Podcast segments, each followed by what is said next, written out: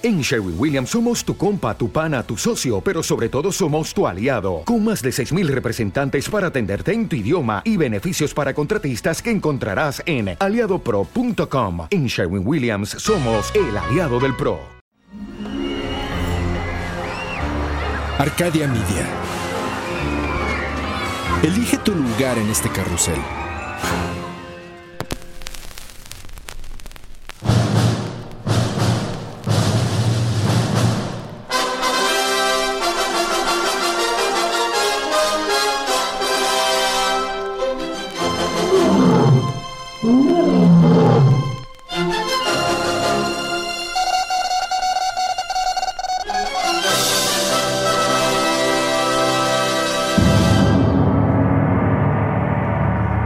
Con ustedes su anfitrión, el doctor Torcuato Anarquímides Pérez, PhD.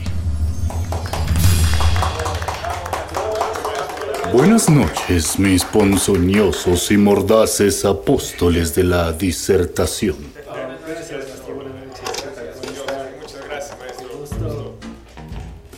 Al vivir en este planeta tan jocoso y bipolar llamado Tierra, me he percatado de que uno debe realmente disfrutar los placeres de la vida. Yo, que soy una persona que trabaja de manera inconmensurable en mis labores de la exploración del intelecto humano, suelo privarme de dichos placeres con frecuencia. He de confesarles que esta tarde me puse mis gogles, mi casco y mis guantes de piel que tienen los deditos de fuera. Y me dispuse a dar vueltas alrededor de la mansión en mi auto rojo de los domingos. Sí, el Ferrari, muchachos, sí.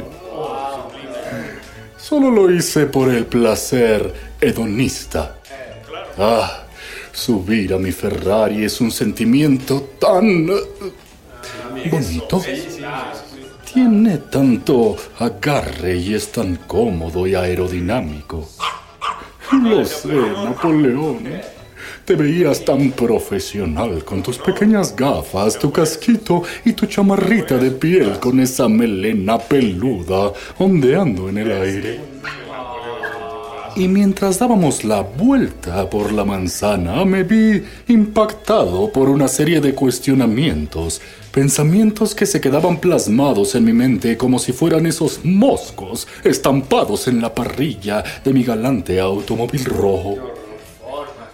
¿De dónde viene ese placer, esa adrenalina, competencia y emoción por los motores, ese olor al aceite que limpia Hans concienzudamente, ese poder que otorga el volante, esa suavidad de sus interiores, aunado a ese rugido salvaje y potente que sale por el escape del auto? No, no, no, no. No y no. No es lo mismo ese rugido potente al sonido que sale de las peceras destartaladas a las que se suben ustedes del transporte público. Oye, qué marginal comentario.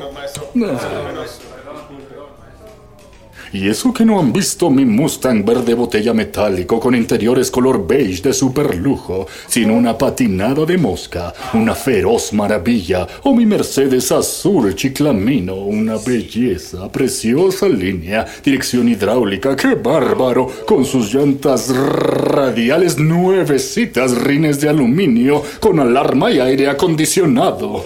Corre, vuela y acelera. Ah, tanta preciosura y tantas ganas que se reducen a una sola para los amantes del automovilismo, como Napoleón y como yo. ¿Cómo y de dónde surgieron las carreras de autos? Ante esa pregunta que impregnaba mi cerebelo, fui rápido y furioso a mi colosal biblioteca. ¡Ah! Ese aroma que despliegan los libros es indescriptible. No, no, no, no, no, y nuevamente no. Las carreras de coches no comenzaron cuando Danny Zuko se enfrentó a Leo Kapinski en la película Vaselina. Ugh, ¡Qué desagradable! Lo que encontré incipientes seguidores fue para mí sumamente revelador. Aunque usted no lo crea. Sí, Hans. Por favor, no, no vuelvas a interrumpirme en mis tertulias. Mi auditorio se desconcentra. Con su permiso, señor. Continuemos. Las carreras tuvieron sus inicios en los imperios griego y romano, donde surgieron como deporte, pero para ese tiempo no eran muy bien vistas por la sociedad, dado su grado de peligro, ya que ocasionaban lesiones e incluso la muerte de los pilotos. Sin embargo, a la mera hora les acabó gustando, como siempre gusta todo lo prohibido y lo mal visto, así que las carreras se volvieron altamente populares dado el gran entusiasmo que demostraban los espectadores. ¡Qué curioso, ¿no? La primera referencia literaria de una carrera de carros que denominaron cuadrigas porque eran tirados por cuatro bellos corceles se encuentra en el libro de la Iliada, escrito por Homero durante los Juegos Fúnebres en honor de Patroclo.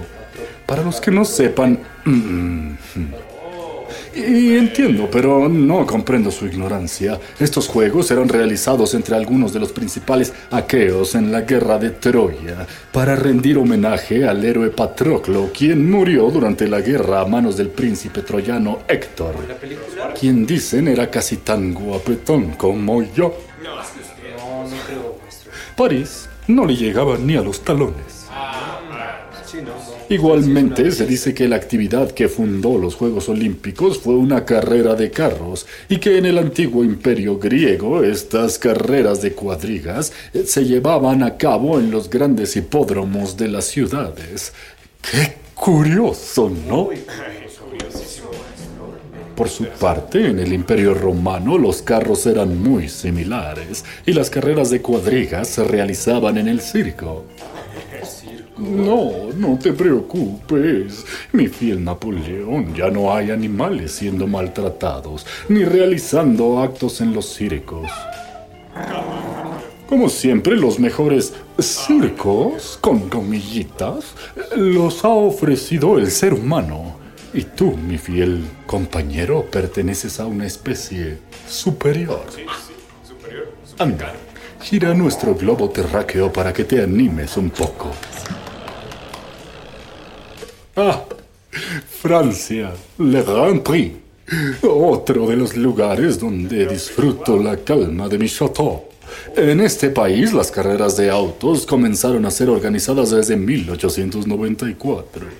De ser simples carreras en caminos que llevaban de un pueblo a otro, rápidamente evolucionaron hasta convertirse en pruebas de resistencia para los autos y los mismos pilotos. Sí, Napoleón, como tú, mi pequeño Fittipaldi. La tecnología automovilística pronto rebasó los 160 kilómetros por hora, pero al ser carreras en caminos abiertos eran frecuentes los accidentes que resultaban en decesos, tanto de pilotos como de espectadores.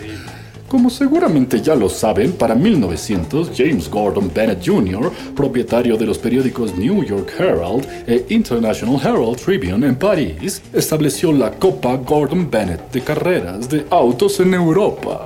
Ah, una carrera anual que atrajo competidores internacionales donde cada país podía inscribir hasta tres autos. Así, siguiendo el ejemplo de Bennett en los Estados Unidos, el acaudalado William Kissam Vanderbilt, segundo, primo lejano de mi babu, lanzó la Copa Vanderbilt en Long Island, New York, en 1904. Para 1906, la primera y en ese tiempo la única carrera en llevar el nombre de Gran Premio era organizada por el Club del Automóvil de France, eh, que corría durante dos días en junio. El circuito localizado en Le Mans tenía forma triangular, recorriendo 105 kilómetros en cada vuelta. Seis vueltas tenían que ser recorridas cada día y cada vuelta duraba cerca de una hora usando los relativamente primitivos autos de la época. Durante este periodo las carreras eran un asunto puramente nacionalista, con algunos países organizando carreras propias pero sin un campeonato formal que las ligara entre sí. Qué curioso, ¿no? Las reglas variaban de país en país y de carrera en carrera y se regulaban con base al peso máximo del automóvil. Los motores de 10 o 15 litros de desplazamiento eran bastante comunes, usualmente con no más de 4 cilindros y produciendo menos de 50 caballos de fuerza. ¡Ah! Napoleón, tú alcanzas velocidades mayores cada vez que persigues a esa por el parque, aquella señora que siempre me quiere leer el tarot. Todos los autos contaban con mecanismos a bordo, al igual que el piloto, y a nadie se le permitía reparar o trabajar en el auto a excepción de estas dos personas. La mayoría de las carreras se corrían sobre largos circuitos formados por caminos públicos, temporalmente cerrados, no en pistas privadas específicamente construidas para eso. Este fue el origen del circuito del Gran Premio de Le Mans en 1906, así como de la Targa Fioro, que se corría en 149 kilómetros de caminos sicilianos, el circuito alemán Kaiser Preis de 120 kilómetros y el circuito francés Dieppe de 77 kilómetros recorridos en los grandes premios de 1907. Por supuesto, mis amateurs del volante. aunque sea desde su bicicleta. Las excepciones fueron el extremadamente empinado y el ovoide circuito de Brooklands en Inglaterra, terminando en 1907, y el de Indianapolis Motor Speedway, usado por primera vez en 1909, así como el Autódromo Nacional de Monza, Italia, abierto en 1922. ¿Qué memoria tiene usted, maestro? Qué brutal pronunciación les he mostrado. Brutal y por cierto, viene a mi mente en ese año cuando mi nono, mi abuelo, tenía un añito, Italia se convirtió en el primer país, además de Francia, en hospedar una carrera usando el nombre de Grand Prix, y fue en Monza. Le siguieron Bélgica y España en 1924 y luego se esparció el furor por otros países. Para entonces solo se trataba de convivir, pues no era un campeonato formal. Era solo una divertida y lúdica suma de carreras corridas bajo varias reglas. Hans, ¿más té? Si eres tan amable, que el pensar en la velocidad me seca la garganta. Con su permiso, señor. Fue justo antes de la Primera Guerra Mundial cuando se volvió fórmula, con comillitas, y las carreras empezaron a cumplir reglas más estrictas, las cuales se basaban en los tamaños de los motores y el peso del vehículo. Sin embargo, estas regulaciones fueron abandonadas en 1928, en una era conocida como Fórmula Libre cuando los organizadores de carreras decidieron correr sus eventos sin prácticamente ninguna limitación. ¡Qué ordinarios! Así, de 1927 a 1934, el número de carreras consideradas con rango de gran premio creció, saltando de 5 eventos en 1927 a 9 en 1929 y a 18 en 1934, siendo este el número máximo de carreras en un año antes de la Segunda Guerra Mundial.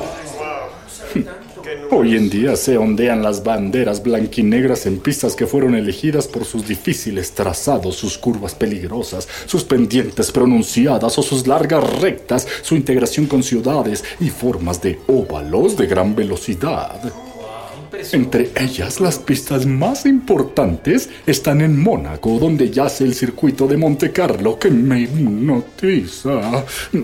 Aquí es donde se reúne todo el glamour eh, y el jet set de la máxima competencia automovilística, la Fórmula 1. El trazado urbano de este circuito destaca por sus curvas cerradas y rectas cortas. La emoción y la adrenalina no se detienen. Ah, lo sé, Napoleón. Hasta se me acelera el corazón y me sudan las plantas de los pies. Además, este glamuroso barrio alberga gran cantidad de casinos, hoteles y residencias de lujo, desde donde a veces mis amigas y yo saludamos a otros amigos y celebridades en los balcones contiguos. Por su parte, en Francia, la carrera denominada como las 24 horas de Le Mans es una de las competencias automovilísticas de resistencia más importantes en el mundo, en el circuito de La Sarthe. Además de todo lo que ya comentamos al inicio de nuestra charla, mis perpetuos educandos, aquí tuvo lugar uno de los accidentes más famosos de la historia del automovilismo. El desastre de Le Mans en 1955, donde un choque múltiple llevó a la veloz muerte al piloto del equipo de Mercedes-Benz, Pierre Levert, y con él 83 espectadores. Por este accidente, Mercedes se retiró de las competencias hasta 1989. De hecho, el accidente contribuyó a la exigencia de más seguridad en las carreras, tanto para los competidores como para los espectadores, como usar cinturón de seguridad y casco. No, no para los espectadores, por favor, es para los pilotos. Qué ocurrencias. Sin embargo, estos cascos no han sido suficientes para protegerlos. Basta con recordar el fallecimiento del gran piloto brasileño, tres veces campeón de la Fórmula 1 y el más rápido de la historia, el héroe de la pista, Ayrton Senna, quien falleció debido a un fuerte choque sufrido en la curva de Tamburello durante la carrera del autódromo Enzo Edino Ferrari en el Gran Premio de San Marino de 1994. Lo recuerdo como si fuese ayer. Fue un horror. ¿Qué pasó, maestro? Lamentablemente, una varilla de la suspensión del vehículo atravesó la visera de su casco, provocándole una fatal herida en la cabeza. ¿Así fue? ¡Qué fatalidad tan fatal! Una tragedia, maestro. Cerca de allí, en Monza, Italia, el Autódromo Nazionale di Monza está conformado por tres pistas y es famoso por sus largas rectas, en donde se pueden alcanzar velocidades arriba de los 250 kilómetros por hora. Este autódromo es sede del Gran Premio de Italia, celebrado a principios de septiembre, y casa de la famosa escudería. ¿Ferrari? ¿Adivinaron? ¿Ferrari? He de destacar que en Italia en 1958, María Teresa de Filippis fue la primera mujer piloto en participar en la Fórmula 1 y corrió en cinco grandes premios. Ah, gracias, Napoleón. En otra parte de nuestro globo terráqueo, el Autódromo Indianapolis Motor Speedway es el escenario de la carrera en óvalos más importante y aburrida del mundo. ¿Por qué tan aburrida, maestro? Es la más importante de Estados Unidos, las 500 millas de Indianápolis. Este recinto presume ser el más grande del planeta. En su pista, 33 pilotos compiten por el primer lugar en una carrera de 200 monótonas vueltas, en donde los motores rugen y llenan de adrenalina a los espectadores que acuden cada año a este magno evento de la velocidad. Tenía que ser en Estados Unidos. En el año 2009, el lema de esta carrera, Gentlemen, start your engines, se modificó al formar parte de la línea de salida tres mujeres pilotos, por lo que ahora se escucha, Ladies and gentlemen, start your engines. Lo digo y se me eriza la piel. Ah, pero volvamos a la calidad del deporte motor. En Northamptonshire, Inglaterra, se encuentra uno de los circuitos más famosos del mundo, el circuito de Silverstone. Fue una base aérea durante la Segunda Guerra Mundial y tuvo el honor de albergar la primera carrera de Fórmula 1. Ah, hacia allá voy, mi puntual e iluminado Schumachercito. El Autódromo Hermanos Rodríguez en su México. Mi México. Este lugar, creado como proyecto de tesis por el futuro ingeniero civil Óscar Enrique Fernández Gómez Daza en 1955, fue llamado así luego de la muerte de los hermanos Ricardo y Pedro, ambos fallecidos en competencias automovilísticas. memoria tiene usted, maestro? Sí, se apellidaban Rodríguez. ¿Qué preguntas? Aquí se ha albergado desde 1962 con ciertas pausas temporales el Gran Premio de México. Hmm. Hay algunos insulsos que consideran a uno de sus más grandes representantes, al mexicano Checo Pérez. Marginales. Vamos a lo interesante. La pista tiene poco más de 1300 metros y los autos alcanzan velocidades de hasta 326 kilómetros por hora. El trazado del autódromo tiene 4305 metros. Los vehículos tardan un promedio de 75 segundos en completar una vuelta. Como seguramente ignoran, el Gran Premio de México se disputa a 71 vueltas. El circuito se encuentra a una elevación de 2.285 metros sobre el nivel del mar. Corre hacia la derecha y tiene 17 esquinas, 7 izquierdas y 10 derechas. ¡Ah! ¡Qué fascinante es mi hobby! ¿Cómo alegra al corazón hacer lo que a uno le apasiona? ¿Les pasa a ustedes, mis entumecidos aprendices? ¿No? Por mi parte, quedé completamente extasiado con tanta información. Es más, solo porque estoy contento, y aunque sé que me arrepentiré después, les daré una vuelta a cada uno en mi distinguido Ferrari. Hans, prepara las fundas de los asientos, no se vayan a ensuciar. Con su permiso,